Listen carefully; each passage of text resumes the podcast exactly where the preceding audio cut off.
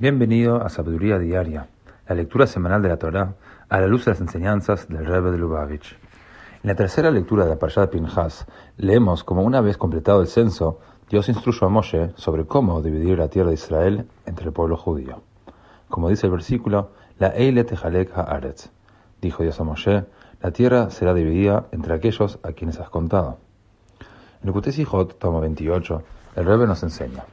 La tierra de Israel fue dividida entre el pueblo judío de tres formas.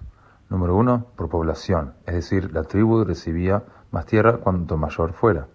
Dos, por sorteo, el cual determinaba qué área recibiría cada tribu. Y tres, por herencia, o sea, las propiedades de los padres se transferían a los hijos. Estos tres métodos reflejan las tres distintas facetas de nuestra relación con Dios. Número uno, estamos conectados a Él por una relación de servicio y recompensa. Esto refleja la división lógica de la tierra por población. 2. Fuimos elegidos por Dios para ser un su pueblo independientemente de cuán bien cumplamos con nuestra parte en la relación contractual con Él. Esto refleja la división de la tierra por sorteo, el cual no está dictado por la lógica. Y 3. Estamos conectados con Dios porque somos parte de Él.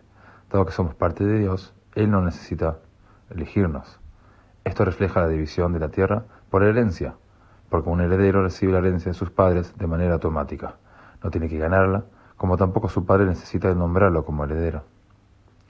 Estas tres facetas de nuestra relación con Dios son todas importantes, pero en el futuro mesiánico, nuestra relación de herencia será la de orden superior.